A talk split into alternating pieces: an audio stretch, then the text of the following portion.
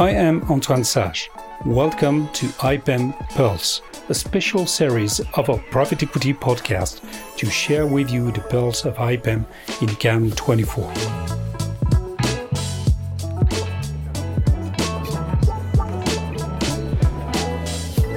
IPEM Pulse, euh, nous avons le plaisir de recevoir Jean-Luc Alavena, président d'Atlantis Investor, euh, avec un partenariat actif euh, avec Apollo.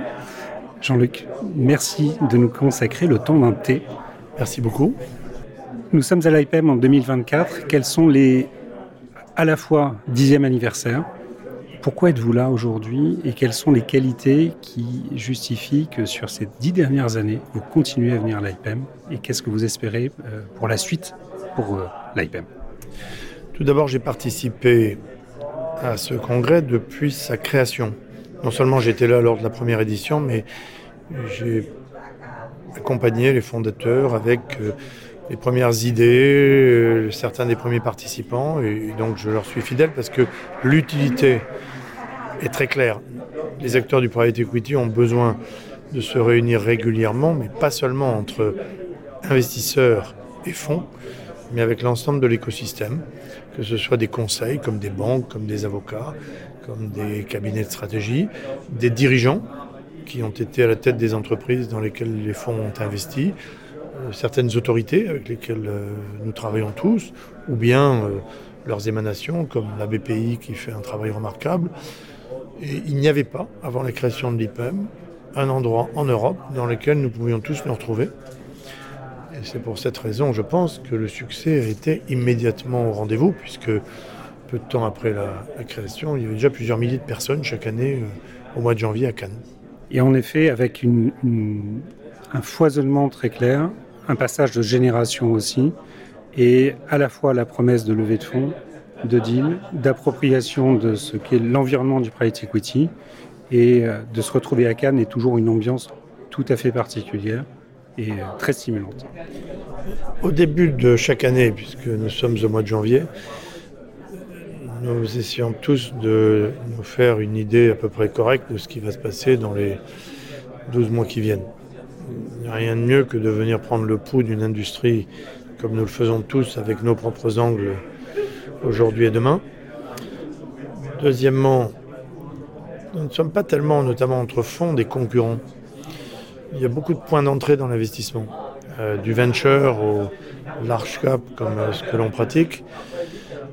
Il y a des bases communes d'un métier, puis il y a ensuite des secteurs totalement différents, ce qui fait que l'échange d'expérience que l'on a est très facile ici, parce que dans 90% des cas, il n'y aura pas de concurrence entre deux fonds qui dialoguent entre eux les investisseurs peuvent se rendre compte de manière un peu plus précise de ce que font les uns et les autres et de comparer, ça nous facilite le travail de, communication et de conviction vis-à-vis d'eux. Et tous ceux qui en vivent ou qui contribuent sont plus atteignables ici. Parler à un grand cabinet d'avocats, à un banquier, réfléchir à des opérations qui s'annoncent au début d'une année, comparer les uns avec les autres, c'est aussi plus facile pour tout le monde. Donc il n'y a que euh, des vertus. Et, encore une fois, c'est pour cette raison, je pense, qu'il y a une grande fidélité et que IPM a marché dès le début. Il y a maintenant un complément qui est à Paris. Euh, je pense que les deux s'ajoutent. Paris parce que du monde entier, beaucoup de fonds d'investisseurs, de personnalités du monde de l'investissement peuvent venir. Cannes en début d'année, de manière, comme vous le disiez, un peu plus conviviale, un peu plus simple euh, a aussi son rôle à jouer. Je, vais euh, chaque année aux deux événements. L'IPEM euh, recouvre une question qu'on voit assez peu ici, la question de l'économie réelle, c'est-à-dire la, en définitive les structures qui sont réellement accompagnées par les fonds. Et en ce sens, votre expérience et votre trajectoire est empreinte de cette réalité économique de ce qu'est une entreprise. Est-ce que vous pourriez nous permettre de faire le lien entre ce qui se passe ici à l'IPM et justement cette, euh, ce caractère très opérationnel des entreprises que nous sommes tous censés accompagner? Vous faites clairement référence au fait que environ 40 ans d'activité professionnelle, 20 ont été consacrés à des entreprises, dont deux que j'ai gérées ou dirigées ultimement, une branche de Péchinet et Lagardère Média à l'intérieur du groupe Lagardère. Et 20 ans à peu près comme investisseur avec un certain nombre de grands fonds, dont Apollo que vous avez cité, mais également d'autres plateformes et ma propre société Atlantis.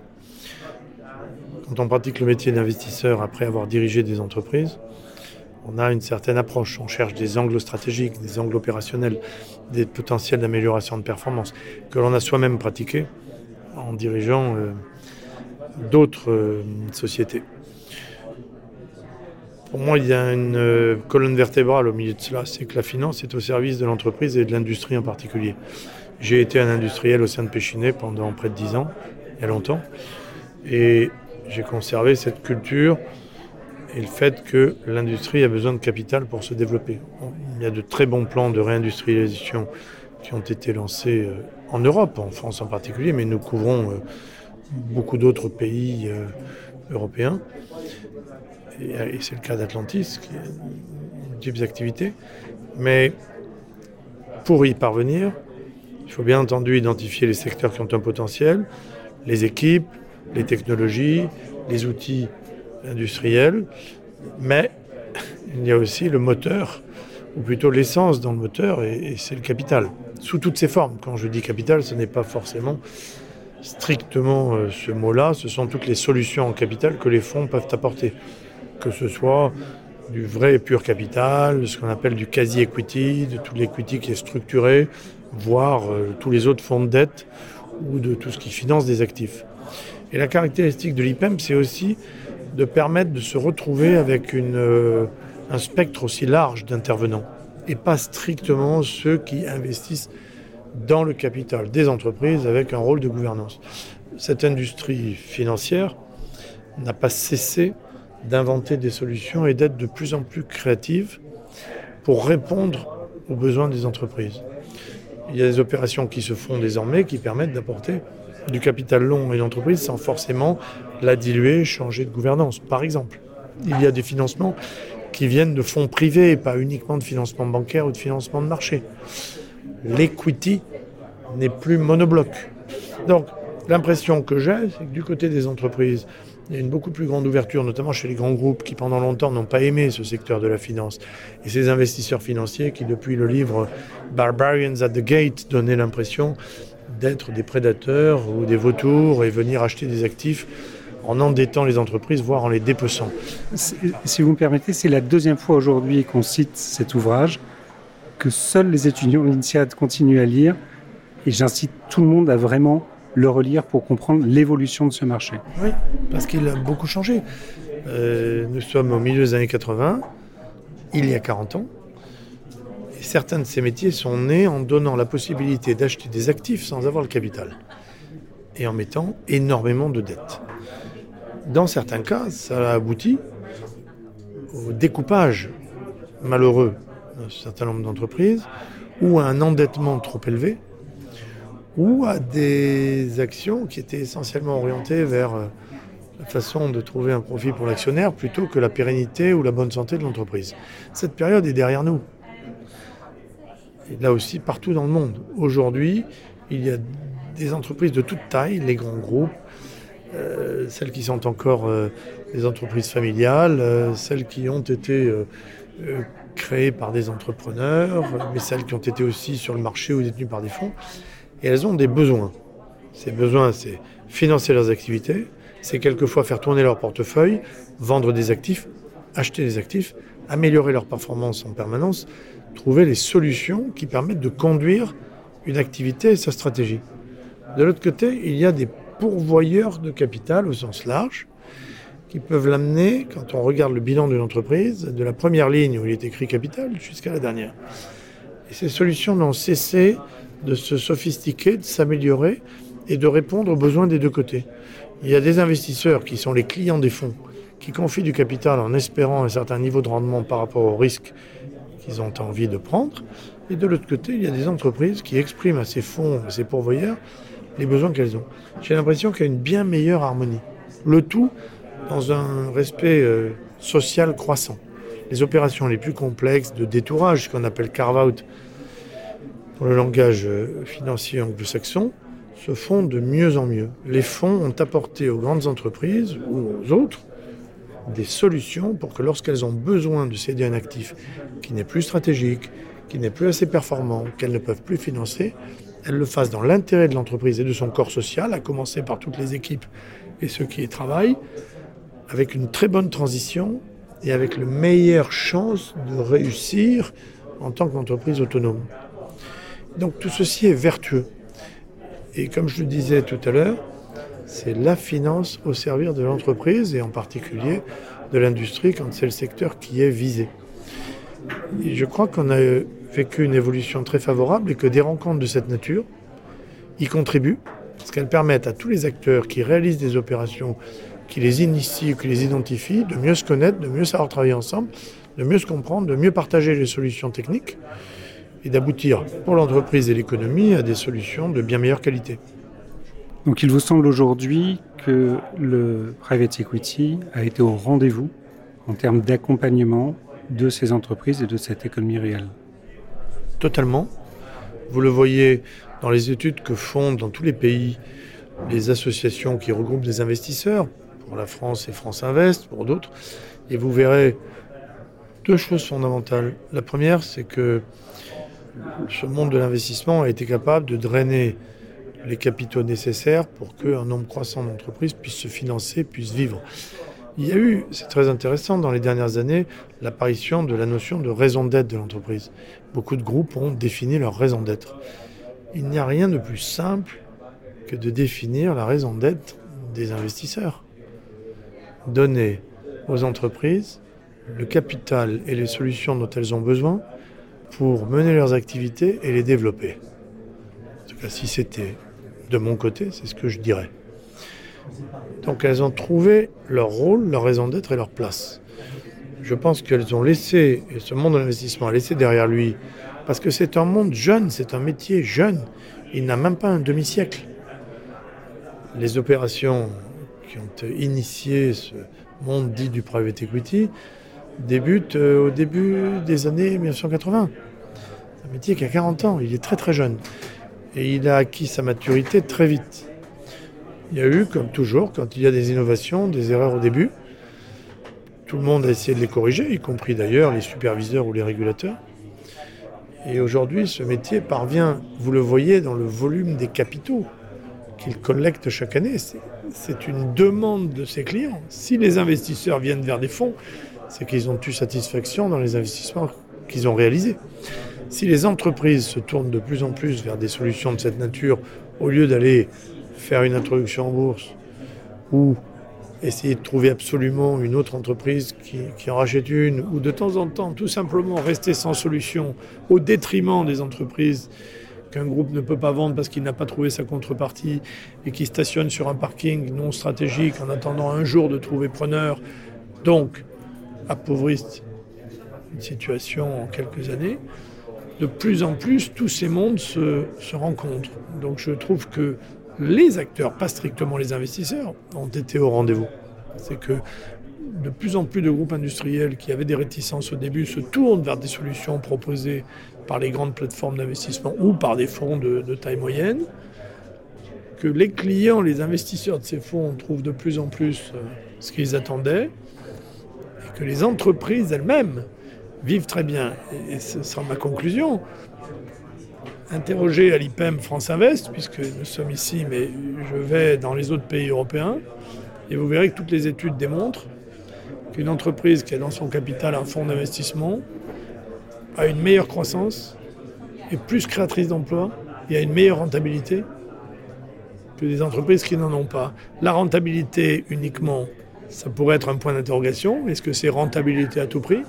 Mais les deux autres paramètres que je viens de citer montrent que c'est avec une vraie création de valeur. Parce que si une entreprise est en croissance, qu'elle crée de l'activité, de l'emploi, de l'investissement et qu'elle a une meilleure rentabilité, c'est bien qu'elle est administrée ou gérée ou suivie par des investisseurs qui ont fait un travail professionnel en profondeur. Le private equity, puisque à l'intérieur de IPEM, le P et le E ont cette signification, est un vrai acteur créateur de valeur.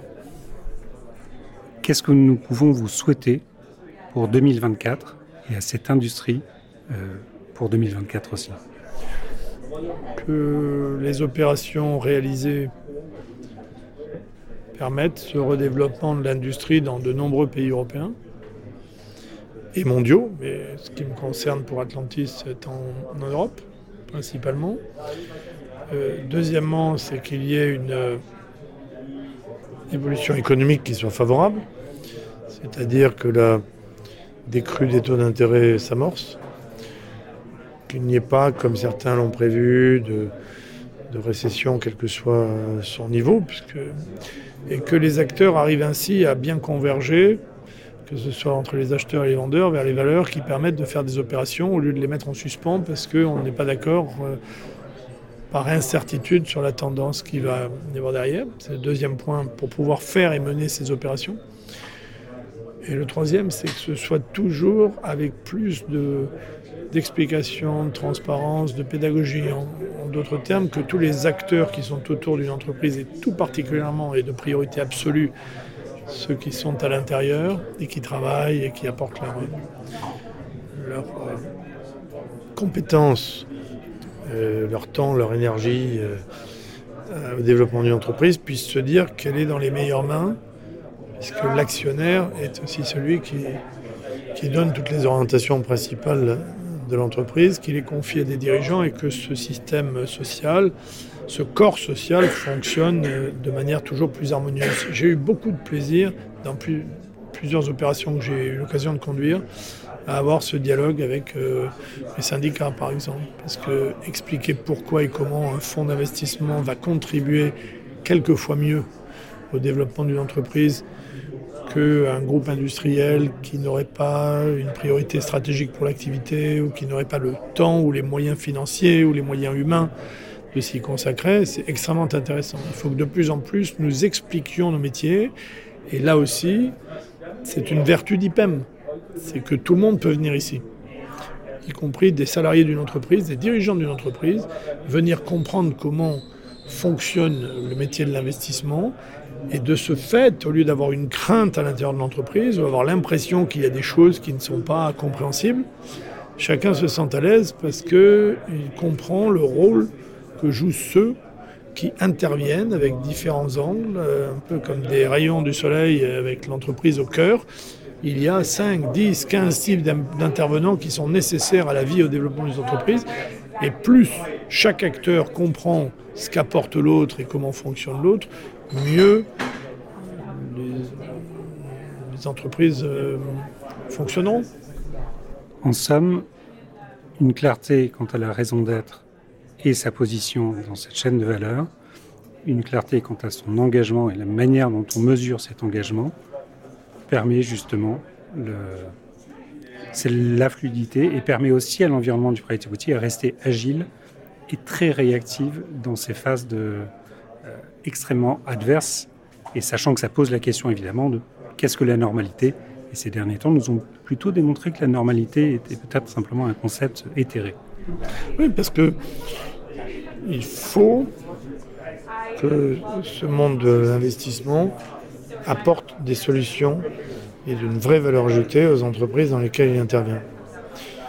Donc, je disais à l'instant que c'est largement prouvé par de nombreuses études. Cette compétence doit en permanence s'accroître. L'agilité, puisque vous avez utilisé ce mot, est fondamentale. C'est qu'est-ce qu'un actionnaire, un groupe, un dirigeant d'entreprise va demander un fonds, ça m'arrive très régulièrement d'être interrogé pour une conversation préliminaire. je suis confronté à tel problème pour le groupe que je dirige. Quelles sont les solutions que vous pouvez mettre à ma disposition pour trouver du capital, combler certaines difficultés, accompagner un plan d'investissement et, nous devons être des, apporteurs de solutions. Et de l'autre côté, euh, les entreprises, nous les aidons aussi à s'ouvrir un certain nombre de, techniques supplémentaires et de recherche d'objectifs. Euh, la performance n'est pas euh, l'objectif en soi, c'est à quoi est-ce qu'elle sert.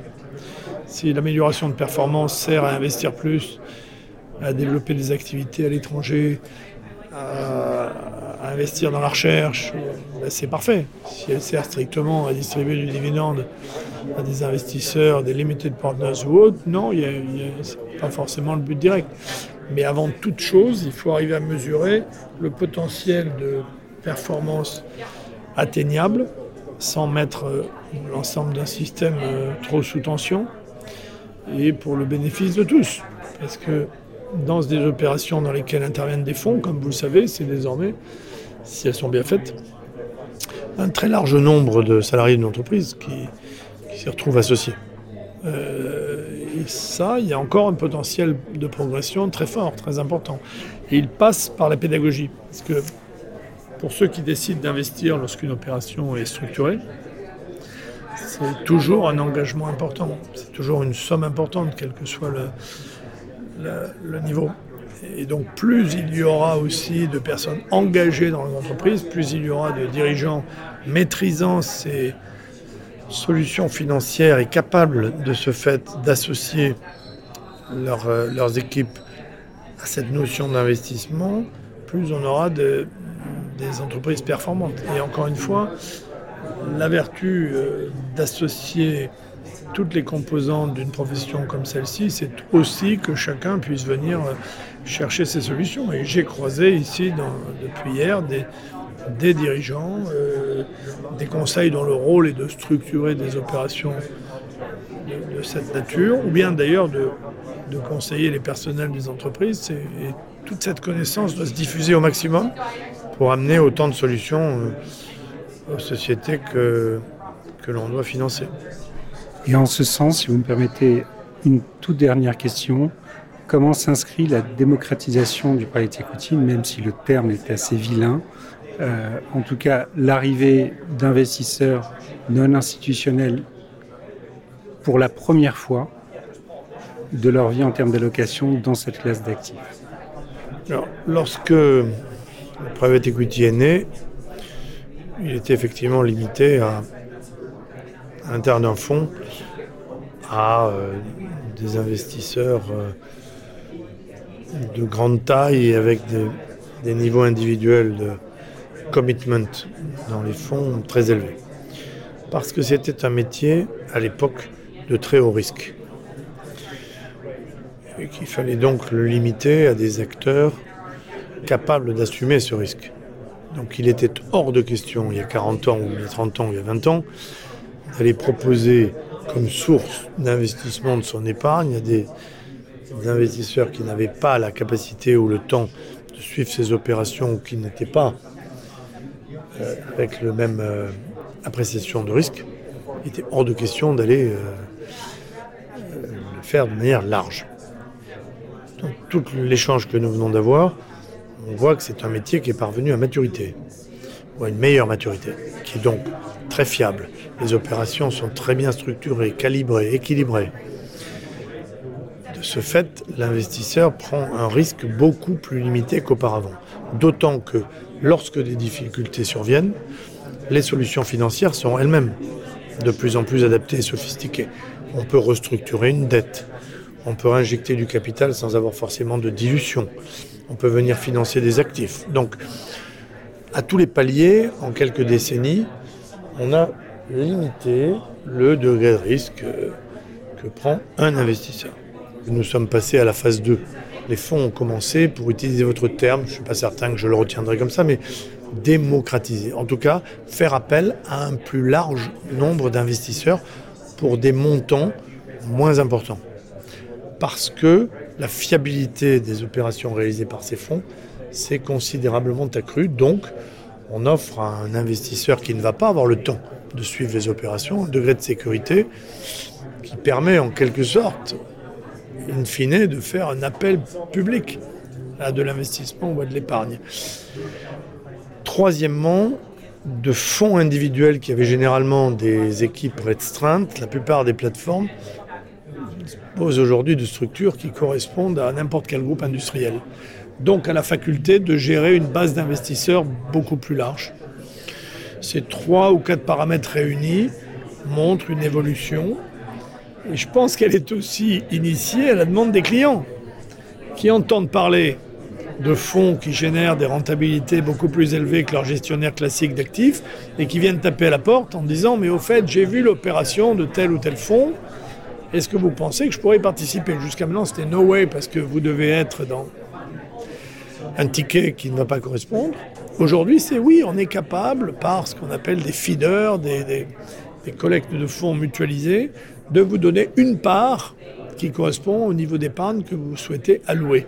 Mais c'est aussi sous la pression d'un plus grand nombre de clients commençant à connaître de mieux en mieux le monde du private equity que cette demande est venue. S'il n'y a pas de demande, on n'a pas besoin de saucissonner. Si, si la demande est forte, on cherche à découper des, des opérations pour que tout le monde puisse y avoir accès. Jean-Luc Alvena, merci beaucoup pour cet échange, pour la clarté des propos et profondément directionnel. Et cette direction nous amène à l'IPEM à Paris très bientôt. Un immense merci. Et surtout à Cannes. À Cannes aujourd'hui, puis Paris, Cannes de nouveau, si vous en convenez. Merci. Subscribe to Private Equity Podcast on your favorite platform. Rate us with five stars. See you in our next episode.